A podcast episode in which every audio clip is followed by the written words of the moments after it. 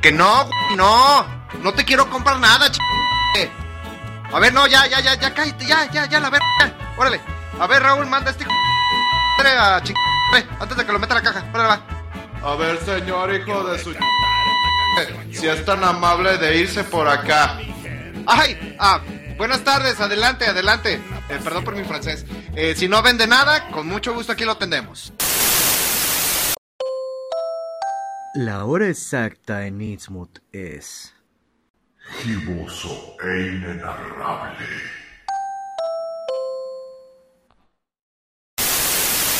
La sexta regla del club de la pelea es, se peleará sin camisa y sin zapatos. La séptima regla del club de la pelea es, cada pelea durará el tiempo que sea necesario. La octava regla del club de la pelea es, si es tu primera noche en el club de la pelea, tienes que pelear.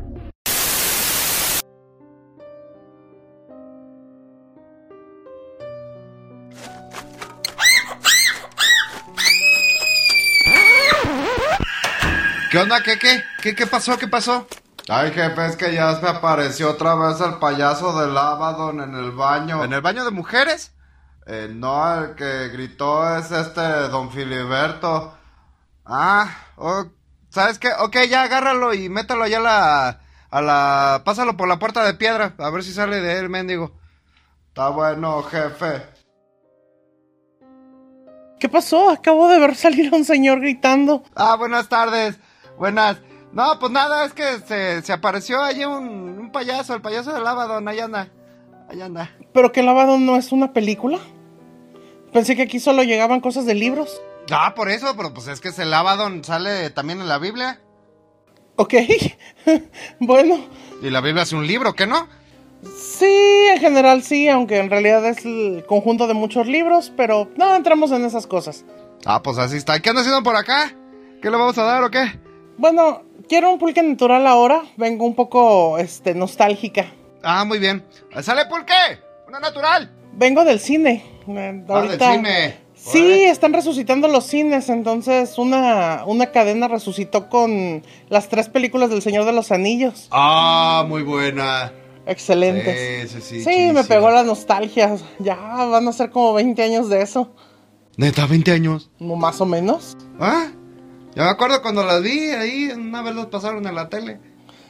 Muy buena la versión, muy buena la versión. Sí, sí, sí. era este.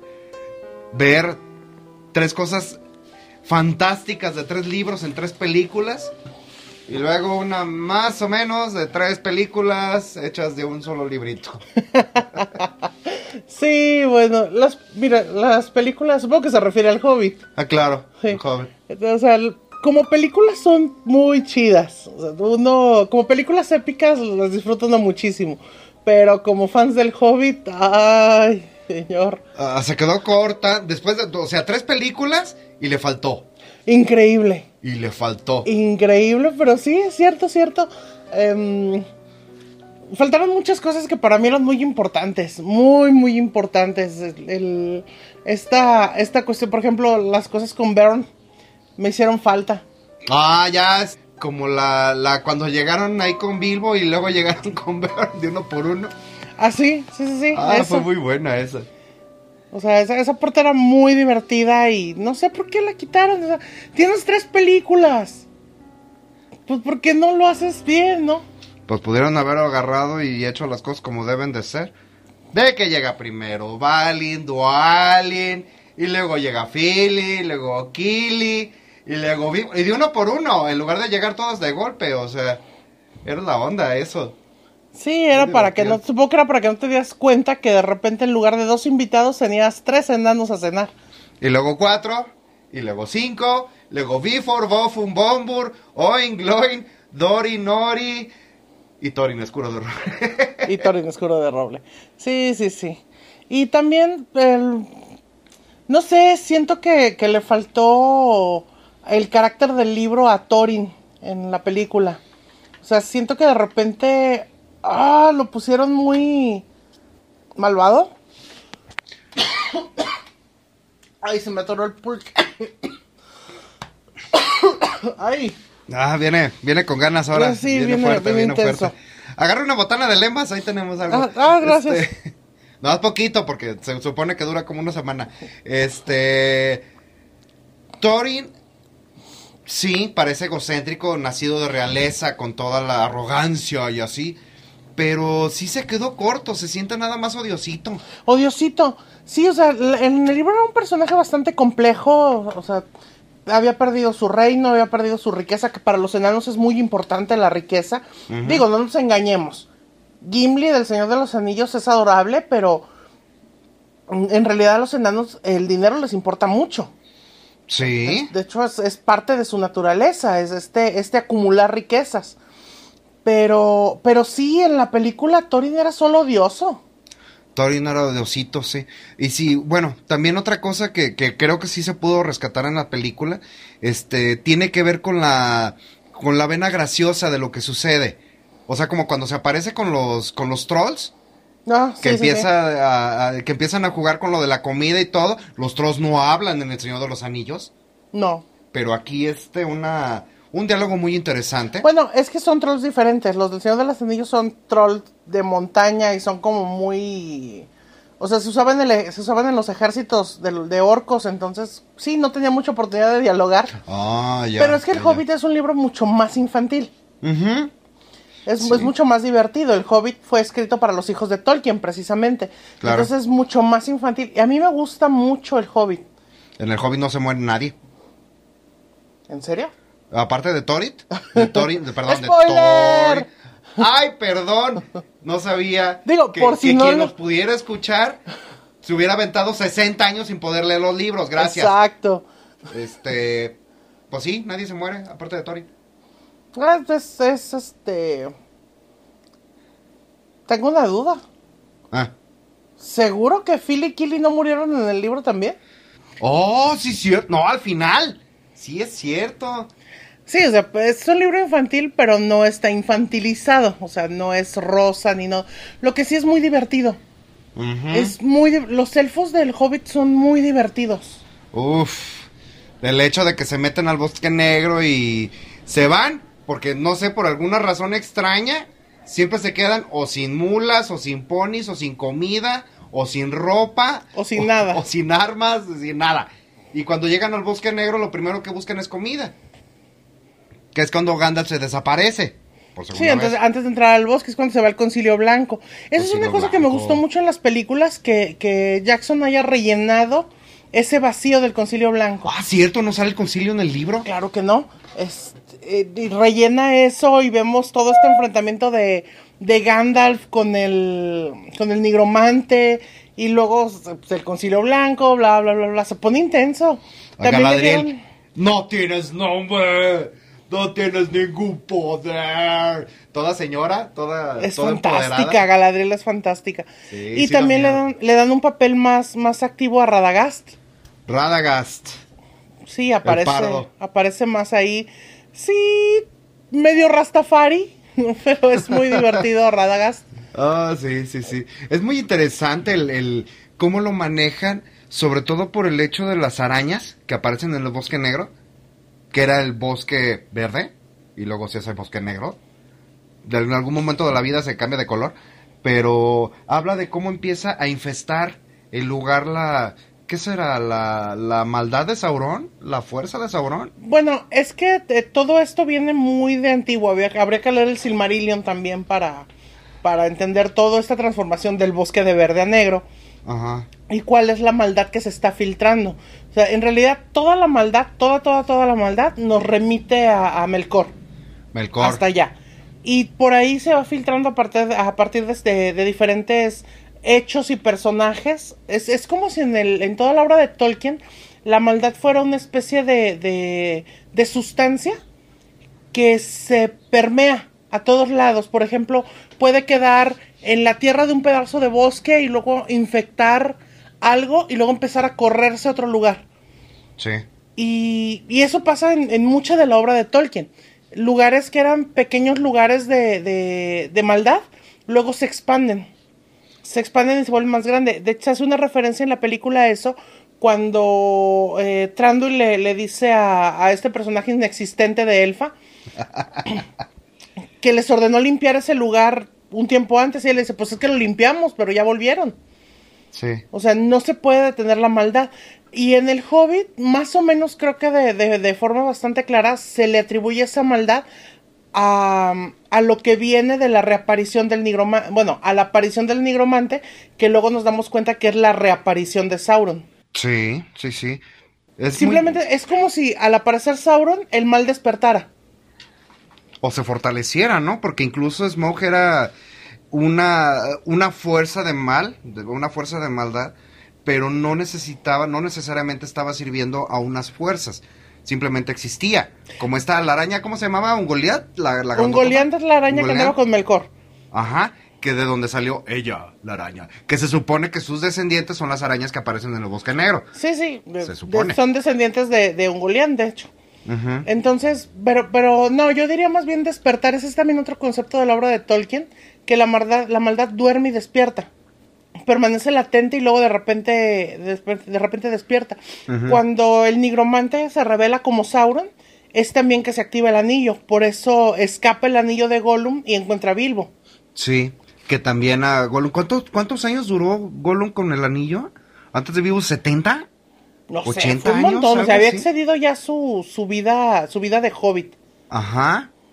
Sí, sí, y bueno, es que, no sé, me recuerda el hecho de que un acto de maldad inicia con, con todo lo con todo lo que sigue, o sea, eh, no sé si, si sucede en el libro, no me acuerdo, que ah, Smeagol asesina a su primo para quedarse con el anillo, ¿no? A su primo y mejor amigo, sí. Ajá.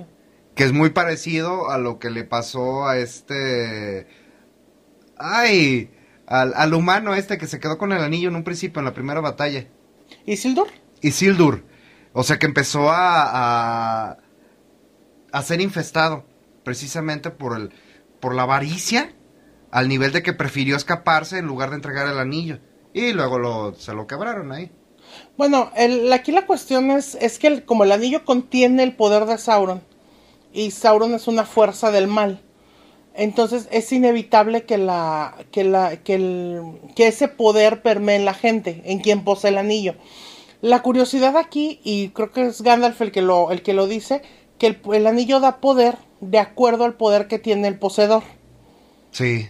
Entonces, también yo diría, iría más lejos y diría que el anillo actúa en base a la maldad o el egoísmo o la- las cosas negativas que tenga el poseedor. Porque es muy curioso la diferencia de, de ambiciones y sueños que despertaba en, en los diferentes, en las diferentes personas que estaban a su alrededor. Por ejemplo, Boromir, que tenía sueños de grandeza y poder, que aunque estaban, bueno, aunque tenían sus raíces en el deseo de restituir la gloria de Gondor, o sea, algo bueno, algo honorable, se fueron convirtiendo rápidamente en otra cosa. En realidad iban a- hacia el poder y fueron volviéndolo loco. Pero en cambio, cuando Sam tiene el anillo, él lo único que piensa es en convertir el mundo en un jardín y casarse con Rosita Coto. Sí. Ese era su sueño. Sí, sí, era. Y de inmediato se vio, cuando se vio en el espejo del anillo Sam y se vio como el señor de ese jardín, retrocedió. La bondad dentro de Sam excedía el poder del anillo. Sí, claro. Ay, ya va a empezar, ya está sonando. Ya está sonando el, el asible, permítame. Moadib. Caballero con los hombres, galante con las mujeres, tierno con los niños, implacable con los Harkonnen. Así es. Moadib. El hombre presiente.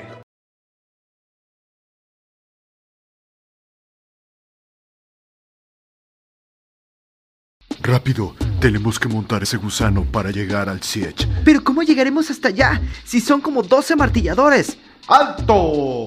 No vayan, es una trampa. Pero tú cómo lo sabes. Es que soy presiente. Moadib. El hombre presiente. Ay, cuando por fin llegan a la montaña. Es así de. ¡Ah! Porque se les acaba el día, se les acaba. El día de Durin. El día de Durin. El día de Durin, que en realidad era una noche, que buscan la llave, que no saben dónde va la maldita llave. Y o sea, es- ¡ay! Es muy intenso. Eso creo que sí lo reflejaron muy bien en la peli, ¿eh? Sí, sí, sí, está interesante. Pero aquí es donde... O sea, digo, vamos a admitirlo.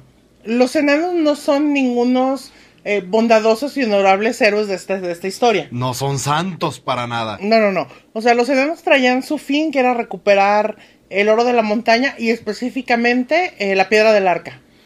Al costo que fuera, incluyendo el costo de la vida de Bilbo. Porque lo aventaron como carnada. Esa es la curiosidad, o sea, todo el compañerismo y el amor por Bilbo que se desarrolló porque lo salvó de aquí, lo salvó de allá, los, lo sacó de la, de la, de la mansión de los elfos, bla, bla, bla. Todo eso, se abre la puerta y adiós. Señor, lo contratamos para que sea el saqueador, llegue a ser el saqueador. Pero el dragón está le lo contratamos. Seguro está muerto. Ya, ya nadie lo ha visto. No pasa nada. Todo está bien. Todo tranqui. Este, ahí está. Ahí está. Ve como cuando alguien dice que no pasa nada, sí pasa. Ah, mija. Ahí te usted con sus jaladas de todo está bien, las botellas no importan, todo está bien, la nasty está bien. Pues todo está bien. ¿Qué? ¿Como el dragón vivo? Ey, exactamente. ¿Hay problemas con su personal? No, no, no, pues es que esta niña está. Está rara, está rara, está. Algo de razón tiene, ¿no? Se la ha pasado diciéndole que todo está bien y... Pues es que todo está bien.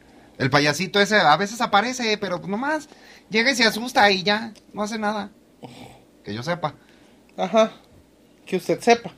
Pues sí. Eso me recuerda un poco, me voy a desviar un poco del tema, pero me recuerda una creepypasta que escuché una vez de un vaquero semidesnudo que aparecía en el baño de una tienda de, auto- de autoservicio. Neta. A veces aparecía semidesnudo, a veces tenía globos, a veces, no sé, aparecía en el baño nada más. Órale. Interesante. Es una creepypasta interesante. Así es la vida. Sí. Pero bueno, regresando. sí, o sea, todo el, toda esta honorabilidad de los enanos desaparece en cuanto se abre la puerta de la montaña. Sí, y lo más cura es que se habla de la magia de los dragones, pero es muy sutil. Me recuerda a la magia de, de este de Saruman, que tenía una forma de hablar que acababa atrapando a la gente. Y Bilbo se zafó. Sí, o sea, en parte fue porque ya traía el anillo y se pudo volver invisible. Mucho del poder de los dragones está en la mirada. O sea, en Ajá. muchísimas de las historias de dragones, el- la primera recomendación es no mires al dragón a los ojos. Exacto, sí. Y pues Bilbo no estaba, no estaba así como em, obligado a verle a los ojos porque era invisible. Entonces estaba como, bueno, dicen que cuando se puso el anillo se sintió, sintió que esa fuerza se alejaba un poco de, de, de él. Como si fuera una fuerza mayor, tal como vez. si fuera algo físico, ¿no? Algo- un aura. Un aura, sí, sí, exactamente, sí. Y luego está que con la única forma de hablar correctamente con un dragón es por medio de acertijos.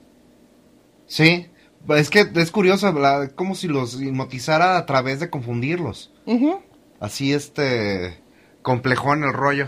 Parte hipnotismo, parte eh, lengua de plata, parte aura.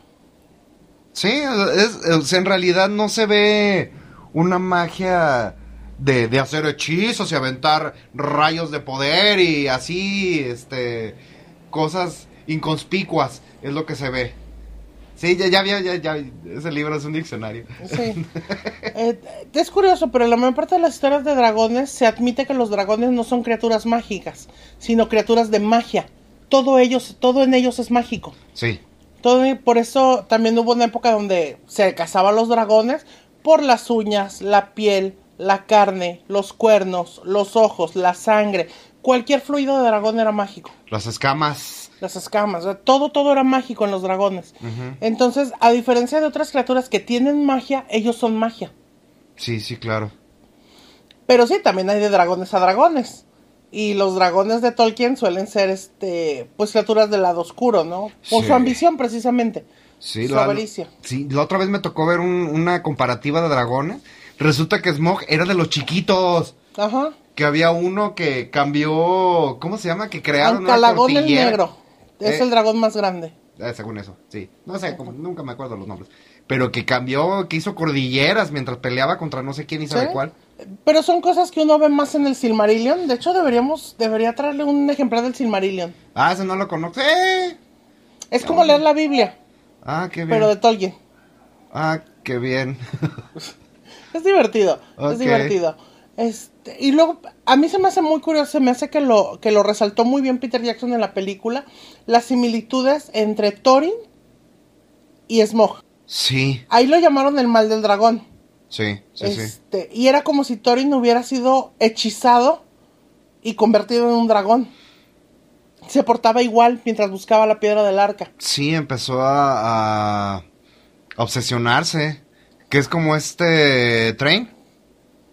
No, el abuelo. Este. Sí, Thor, sí, sí, Train, Train. Train. Que, que también se quedó clavadísimo con la piedra del arca. Y pues bueno, capaz que la, la, la cosa del poder, en este caso la avaricia, es lo que... Se dice que eso mismo atrajo el dragón. Sí. Pero lo ponen como es el tesoro el que, el que estaba buscando el dragón y chalala, pero como si estuviera buscando la fuente de la avaricia, más bien. Sí, es, probable. Es, es una cuestión con los enanos. Es, es lo mismo que les pasó en Moria. Siguieron excavando, excavando, excavando hasta que despertaron al mal de Moria. Entonces, no podían detenerse. El Balrog. Sencillamente iban encontrando más riquezas, se iban cavando más profundo, más profundo. En el caso de los enanos parecía cosa de no, de no detenerse jamás. Y es interesante, otra vez, eh, yo compararía más a, a Sam y a Bilbo que a Bilbo y a Frodo. Ah, O sea, Sam, para mí Sam es el verdadero héroe del Señor de los Anillos. sí. ¿sí? Y en el Hobbit, Bilbo resuelve situaciones de forma creativa, inteligente y diplomática. O sea, Bilbo parece no tener conciencia de sus propias habilidades. Y la forma como resolvió el- la disputa entre la gente del, del lago y los enanos, o sea, entregándoles la piedra del arca para que negociaran con Thorin, este, fue la menos sangrienta. Fue muy buena, fue muy buena la jugada. Fue muy buena la jugada con eso. E interesante cómo caló de inmediato a Tranduil y le entregó la piedra, la piedra a Bardo. Sí. Sí, ya sabía que este... Que los elfos elfo tampoco este eran jamás... No, no si Tran- ya los traicionó la primera vez. Tranduil también tenía mal de dragón, o sea, fácil. Este, Un cerdo chauvinista. ok, dudo que chauvinista sea lo que crea que usted que significa, pero bueno. Ah, algo así. Este, pero bueno, es, el tema es larguísimo. ¿Sabe qué? Ahorita ya se me hizo un poco tarde, tengo que irme, pero la próxima semana le voy a traer el Silmarillion. Ah, sí, ¿cómo no? Sí, Y sí. se lo dejo, lo lee y luego lo platicamos. ¿Está bueno? ¿Está Oiga, bueno? por cierto, Ah. tal vez le gustaría salir de aquí un rato. El sábado 22 de mayo vamos a tener un evento del Señor de los Anillos en el Tianguis Cultural de Guadalajara, en la Plaza Juárez. Es la que está fuera del, del Agua Azul. Ah, ya, ya, ya. Ya, ya. Va a haber una charla muy interesante sobre el Señor de los Anillos, sobre Tolkien. Se van a rifar premios, pero va a ser de competencia por los premios. Se va a poner muy interesante. Órale. Ah, pues a ver si tengo chance. No, chance sí tiene, a ver si tiene ganas. Ah, también eso. Pero bueno, nos vemos la próxima semana y le traigo el Silmarillion. Sale, va. Oiga, Eh. ahí viene el payaso otra vez. ¡Raúl! ¡Regrésalo! Nos vemos la próxima semana con más pulque, charla y voces desde otras dimensiones. Eh, puñetas, si te gustó el programa y te parece que estuvo con madre, dale like y suscríbete. Síguenos en Facebook para no breves y retos. Así, así nos buscan, Radioncible Noticias. ¡Jefe! ¡Ya dejaron otra botella!